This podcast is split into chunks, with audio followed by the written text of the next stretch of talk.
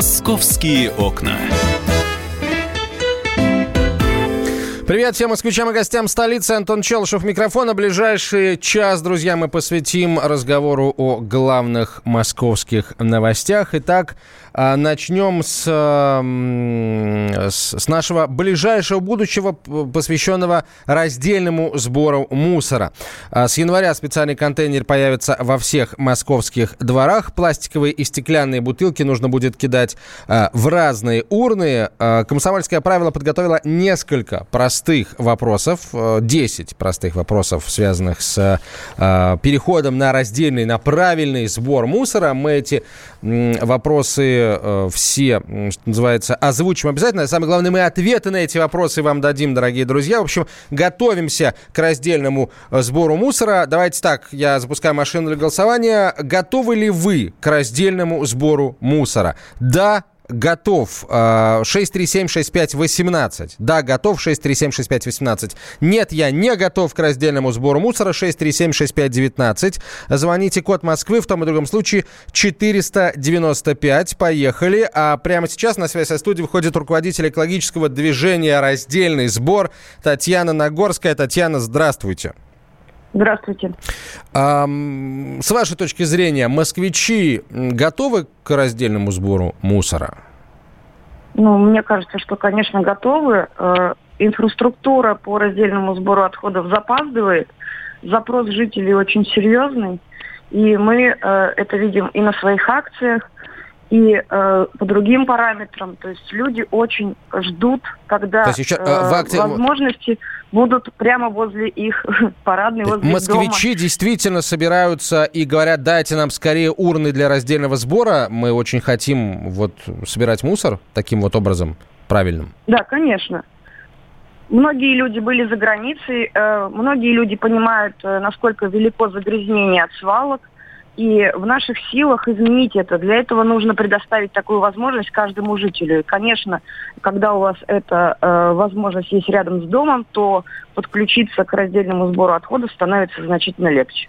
Ну вот в мэрии Москвы рассказали, что до конца года во всех дворах столицы появятся специальные емкости для сбора вторсырья. С 1 января 2020 года пластиковые и стеклянные бутылки нужно будет кидать в разные урны. Специальные емкости для вторсырья будут иметь деление для пластика, стекла, бумаги, картона и металла. А, но вот вопрос, что называется, прикладной. Например, я э, уже дома да, буду собирать этот мусор в разные пакеты. Но потом-то э, человек э, понесет, допустим, стеклянные бутылки в пакете, э, и потом он же привык прямо в пакет выбрасывать, но пакет нельзя выбрасывать, потому что пакет не стеклянный. То есть, получается, все бутылки нужно будет пересыпать из пакета в урну. Как, как быть?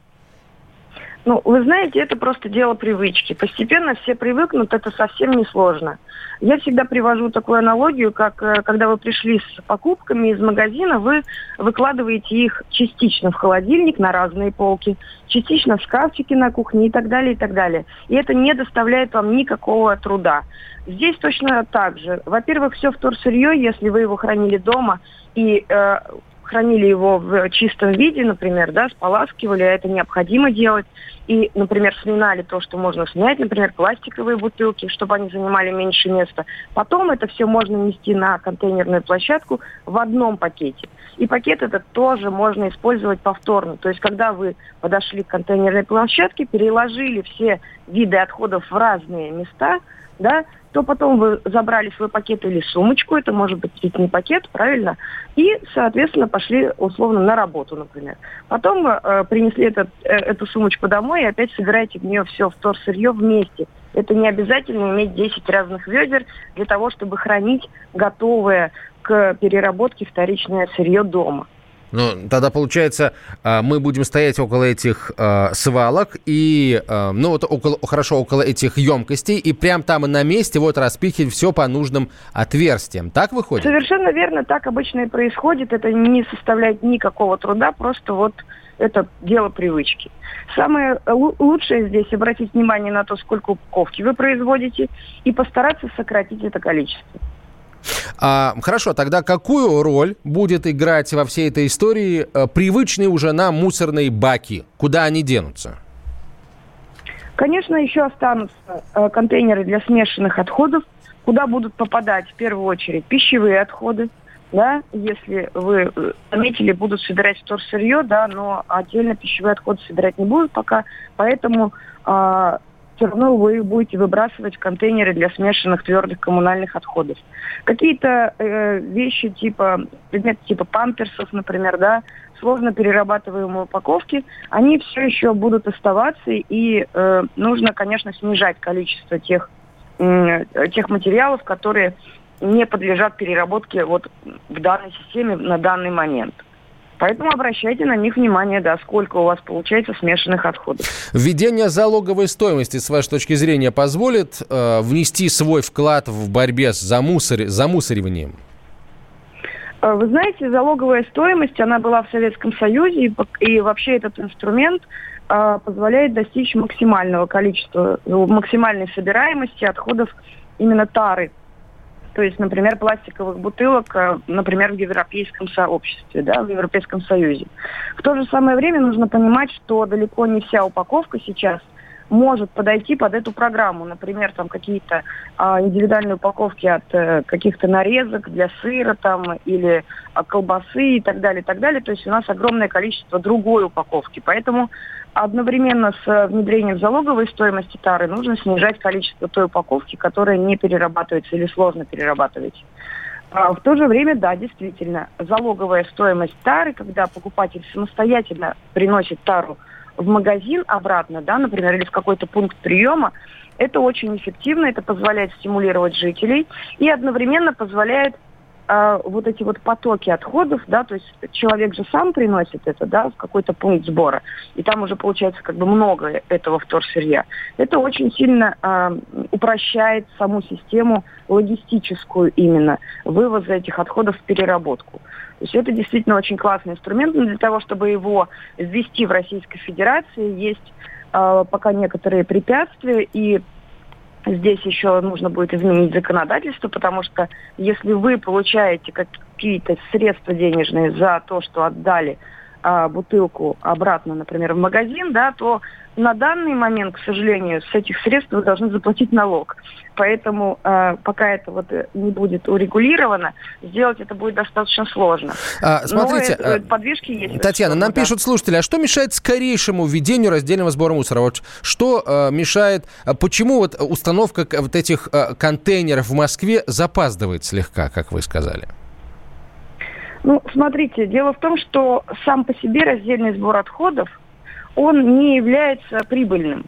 Это достаточно сложная такая история. Люди э, складывают свои отходы, они обычно очень э, низкой плотности, то есть это большое количество воздуха, да, возить их э, это достаточно тоже затратно, и поэтому для того, чтобы эта система работала, туда необходимы дотации. Обычно эти дотации э, производят из повышения цены на смешанные отходы, что тоже, возможно, будет сделано у нас в стране. И второй момент – это когда э, эту всю систему э, обеспечивают, финансируют производители этих товаров. Да? То есть, например, какая-то компания производит лимонад и должна обеспечить сбор своих бутылок, и тем самым она Э, стимулирует развитие вот этой вот инфраструктуры. В России уже этот механизм введен, это так называемая расширенная ответственность производителя но пока он еще находится в таком зачаточном состоянии и полностью финансировать эту систему не может. Татьяна, Мы а надеемся, что в скором времени ага. это будет, да. А, а может быть, они не захотят финансировать эту систему, а может быть, они захотят а, производить свою продукцию так, чтобы человек приходил со своей тарой, ну, как было раньше, да, лимонад из бочек, пиво из бочек, может быть, а, какие-то другие напитки, да, масло конечно, из бочек. Вы совершенно правы, это очень э, хорошая инициатива, да, это очень классная мысль, э, потому что в принципе, в принципе, если регулировать вот эту расширенную ответственность производителей и сделать вот эти платежи для э, производителей большими, то, конечно, они задумаются над тем, э, не стоит ли им снижать количество вот этой тары упаковки и э, разрешить людям сделать такую возможность, чтобы они покупали продукт в свою тару. Татьяна. Это очень э, нужно сделать именно сейчас, причем во всем мире об этом говорят, потому что это единственный выход, по всей вероятности. И одноразовая тара это уже дело прошлого. То есть мы должны переходить к многоразовым аналогам. Спасибо большое. Татьяна Нагор... Нагорская была на прямой связи со студией, руководитель экологического движения «Раздельный сбор». А прямо сейчас собственный корреспондент «Комсомольской правды» в Италии Татьяна Огнева-Сальвони рассказ... расскажет о том, как в Италии решили проблему раздельного сбора мусора. Система раздельного мусора в Италии внедряется очень масштабно и массово. К нам технический прогресс в виде мусорной реформы пришел э, где-то года три назад в наш городок под Миланом, и мы месяца два перестраивались, была прям ломка, реально. Потому что ну, вначале ты абсолютно свободен, ты выбрасываешь в одно ведро, которое занимает очень мало места на кухне, и выбрасываешь мусор тогда, когда хочешь ты лично. А тут все очень четко и строго регламентировано. Во-первых, нам в коммуне выдали пять э, контейнеров для разных видов мусора и пакеты, там пакеты для пластика, пакеты для органики. А во-вторых, мусор ты можешь выбросить э, только тогда, когда приедет конкретно за этим мусором конкретные представители компании мусорной. А, допустим, во вторник вот у нас забирают стекло, металл и пластику, а в пятницу у нас забирают другие виды мусора. И ты это выставляешь вечером, этот контейнер должен выставить, а утром они проезжают, забирают. А, Все-таки контейнеры выдали, да, в Италии, но то Италия. Мы продолжим через несколько минут. Оставайтесь с нами. Московские окна.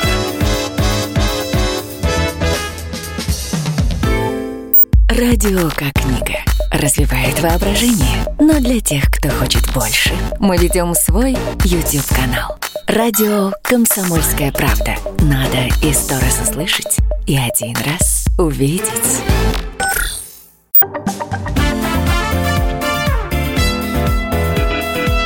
Московские окна. Продолжаем говорить на главные темы российской столицы. Антон Челшев у микрофона. Сейчас у нас раздельный сбор мусора. Простые вопросы, касающиеся изменений в этой сфере. Для начала сообщения ваше почитаем. Добрый день. Живу на 17 этаже. У меня есть мусоропровод, и я не собираюсь устраивать себя на кухне вместо одного ведра четыре, пишет слушатель. Для чего тогда мусоропровод? Мы же платим за него в услугах ЖКХ, спрашивает э, Сергей. Ну, Сергей, что делать? Понимаете, э, кирдык нам всем скоро из-за обилия мусора, который мы разбрасываем по планете. Вот для чего это нужно. А, был небольшой период, когда в подъездах стояли ведра, в которые выносили картофельные очистки, а потом их, видимо, кто-то на дачу забирал и в компостную яму вываливал. В регионах заводы по переработке стекла просто воют от нехватки бэушных бутылок, пишет слушатель. А, ну и вопрос, э, вопрос, спросите, куда выбрасывать и в чем кошачьи фекалии. Ну, слушайте, если ваша собака, коша, кошка живет не дома, то, я полагаю, вы не уследите, где и как она оставит свои следы жизнедеятельности. А за собачкой убирать, да, и в урны, пожалуйста, высыпайте. А, так, давайте... Кстати, вот э, простые вопросы, э, которые подготовили корреспонденты комсомолки. Зачем в столице жители должны сортировать мусор? Ответ. Новая система сбора мусора позволит увеличить долю вторичной переработки отходов и сократить объемы их захоронения, таким образом сохраняя экологию. Появятся ли новые контейнеры в детских садах, школах и больницах? Ответ. Систему раздельного сбора мусора будут использовать и в учреждениях социальной сферы. Также в планах правительства Москвы проработать вопросы присоединить к новой системе магазины и другие объекты сферы торговли и обслуживания. А если продолжать царить по старинке, будут ли наказывать жильцов за отказ от раздельного сбора? Нет, штрафов и наказаний для тех, кто откажется разделять мусор в жилдомах, не будет. Поощрение тем, кто станет выкидывать отходы по новым правилам, тоже не будет. То есть все а, мы сами должны решить, как мы хотим жить. По-старому, аль по-новому. А, изменится для москвичей плата за вывоз мусора. В Москве уже сегодня, по сравнению с остальными регионами, действует минимальная ставка за вывоз мусора. Из городского бюджета эта плата давно датируется для горожан. Пока тариф увеличиваться не будет. Куда повезут? А, втор... Ответ. Работающий с городом компания операторы по вывозу мусора продолжат работать с учетом новых правил. Полезное вторсырье будут собирать во дворах и увозить отдельные мусоровозы. Э, ну и, соответственно, потом э, это все будет перерабатываться соответствующим э, образом. А куда уже можно сдать бумагу, стекло и пластик? Ответ. В некоторых дворах возле крупных магазинов в промзонах такие контейнеры уже стоят. Нужные адреса есть на сайте Ассоциации в сфере экологии и защиты окружающей среды раздельный сбор. В Москве есть несколько пунктов приема приема, куда можно сдать сразу максимально большой перечень вторсырья на переработку. Кавказский бульвар 54, строение 5, ближайшая станция метро Кантемировская. И Нижняя Сыромятническая 10, строение 3, это Артплей, ближайшая станция метро, соответственно, Курская. А, ну, в общем, вопросов на самом деле очень много, друзья. А, все они а, перечислены в материале, который расположен на сайте «Комсомольской правды». Называется «Так учимся сортировать мусор». С января специальный контейнер поставят во всех дворах Москвы. Рубрика «Среда обитания». А мы с вами давайте к другим темам Перейдем, ну, э, давайте о животных поговорим. Погодные аномалии в Москве вызвали нашествие слизней и странное поведение стрижей. Э, на прямой связи со студией человек, который попытался разобраться в слизнях и стрижах, это Павел Клоков, корреспондент «Комсомольской правды». Паша, добрый день. Антон, привет. Откуда к нам э, приползли слизни? Слушай, ну, по идее, из Европы из Испании, например. Вообще они так и называются, испанские слизни. И встретить их у нас, ну, несколько удивительно, потому что э, у нас они не водились никогда. А тут сразу несколько штук э, во дворе э, дома номер 5 на улице Третья Тверская и Ямская. Жители подняли тревогу, начали вызывать зоологов, и приехали, посмотрели. В частности, там, например, был председатель Российского общества охраны природы Расул Мухамедов. Он посмотрел и говорит, да, действительно, испанский слизень очень опасный. Трогать его руками ни в коем случае нельзя, потому что он переносчик инфекционных заболеваний. А, да ладно? Да, даже бычий цепень от него можно получить. И крысиный цепень. Это от крысиного цепня вообще летальные исходы бывают. То есть это опаснейший такой слизняк с которым трудно бороться, он очень быстро размножается. Самое простое, как с ним бороться, самое-самое простое, это посыпать солью. Вот везде пишут советчики в интернете, что от соли умирает слизень. Слушайте, ну этот слизень, он живет в Москве? Э, просто в этом году он как-то вдруг активно начал размножаться или действительно их раньше не было? Ну, главный вопрос, конечно, да, откуда они взялись, в принципе. -то. Вроде как, ну, влажно, тепло, сейчас похолодало, сейчас их уже не видно. А, скорее всего, их кто-то выпустил специально. А, ну, нет, ну тут две версии. Либо специально, либо привез, например, с фруктами. Специалисты так говорят. Или там, например, землю меняли а, в этом дворе, был ремонт. Может быть, как-то с грунтом. Хотя я позвонил в управу, мне сказали, что они землю из европейских стран слишком дорого привозить, да и незачем. Уж чего-чего, земля у нас, земли у нас хватает. Вот, ну я сейчас смотрю комментарии вот к своей заметке, люди пишут, «Э, помогите, оружейный переулок 25, то же самое, несколько штук. Серебряный бор, то же самое. Вот, то есть, ну вот, тревожные звоночки, и специалисты Всероссийского общества охраны природы, они берут на заметку все эти дворы, и будут как-то пресекать, потому что нельзя допустить, чтобы они размножались, они вытеснят э, серых слизней наших, а ими питаются не, некоторые птицы, то есть будет нарушена эко-цепочка. А то есть рыжих этих слизней никто не ест из наших кто, животных? Кто, кто не ест? Никто не ест. Не знаю. Нет, ну едят, в принципе, ежи, крысы, некоторые виды уток. Но так как их рядом нет, то в общем, надежды нет, только самим ну, бороться. Ну, ну как, ну пока, пока еще рано, конечно, говорить, что прям вот что они всю Москву объяли. Но хорошего мало. Угу. Паш, ну и про стрижей тоже в двух словах расскажи, что делать, если стриж в квартиру залетел? Да, необычная новость такая, что не бросайте стрижей в окно. А, орнитолог Вадим Мишин, он руководитель э, приюта птичьего в Сокольниках, э, рассказал, ну, выступил с новостью, все подхватили, что сейчас э, стрижи часто залетают в окна. Вот когда жара была, в основном окна были закрыты, работали кондиционеры, и это, этих случаев было гораздо меньше. А сейчас вот проветривают э, дома или в офисах, а стрижи они очень быстро летают, практически как истребители. У них такая скорость, и э, юные птенцы, ну, может не птенцы, но юные птицы, они входят в такой в раз, в азарт и могут залететь в окно. Дело в том, что они могут э, повредить крыло. Если его подобрать и выбросить, например, там с 20 этажа, он может просто не успеть выправить поврежденное вот это крыло, не то, что даже не успеть, а просто не сможет. И упадет камнем, это верная смерть. Поэтому орнитолог советует выйти на улицу с, с этим птенцом, с, с этой птицей. Ага. И аккуратно вот так подбросить, ну, знаешь, такой легкий пинок ему дать. Если не, ну полетит... не пинок, а просто вот, да, то сейчас да, найдутся да, у нас. Вот, ну, вот так вот подбросить вверх ага. чуть-чуть.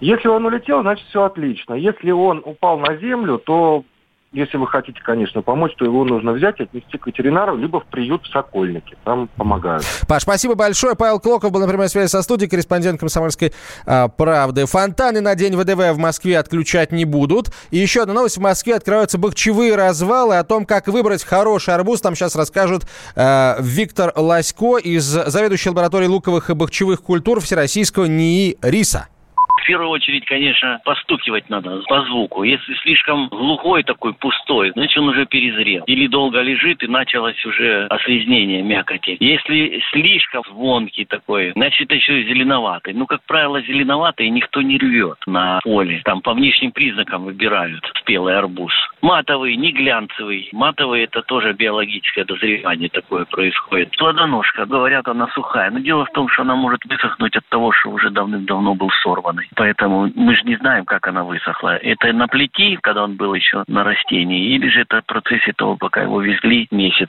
он где-то там болтался, его довезли. Поэтому на плодоножку не стоит. Небольшое пятно желтое, яркое, причем оно должно быть таким, на котором лежал арбуз. По разрезу есть такое понятие вторичный рост, обильные осадки сработали. И когда разрежете, то прикорковый слой мякоти, он прям четко, ярко выражен, что он более бледный. Прям границу будет видно. Это говорит о том, что вторичный рост начался. Когда начинается вторичный рост, естественно, для роста растения в большом количестве требуют к себе нитраты. Вот э, так, друзья, нужно выбирать арбуз. Эм, еще раз, в Москве открылись бахчевые э, развалы, и, правда, сейчас, конечно, погода не очень располагает к э, поеданию а, арбузов. Эм, давайте я в двух словах расскажу о том, собственно, как их, эм, как их где и как они будут располагаться, для того, чтобы вы не запутались э, с тем, какие бахчевые развалы правильные, какие нет. Значит, завтра, в Мос... не сегодня, завтра в Москве открываются 230 бахчевых развалов. Их адреса указаны на портале правительства Москвы в открытых данных. А по традиции, больше всего палаток с арбузами и дынями разместят на юге и на юго-востоке города нашего. Все развалы будут работать до 1 октября. А арбузы в Москву привезут из Астрахани, Астрахани, Ростова, Краснодара и Дагестана. Кило арбуза обойдет в среднем от 30-40 рублей, дыни от 50-60 рублей в зависимости от э, сорта. На бахчевых развалах должны быть вывешены стенды с информацией о режиме работы и цене товара. Напомнили Департамент торговли и услуг. А продавец обязан работать в специальной форме с медицинской книжкой, разрешением на торговлю и сертификатом, подтверждающим качество и безопасность арбузов и дынь. Мы продолжим после короткой рекламы и новостей. Афиша прямо по курсу. «Московские окна».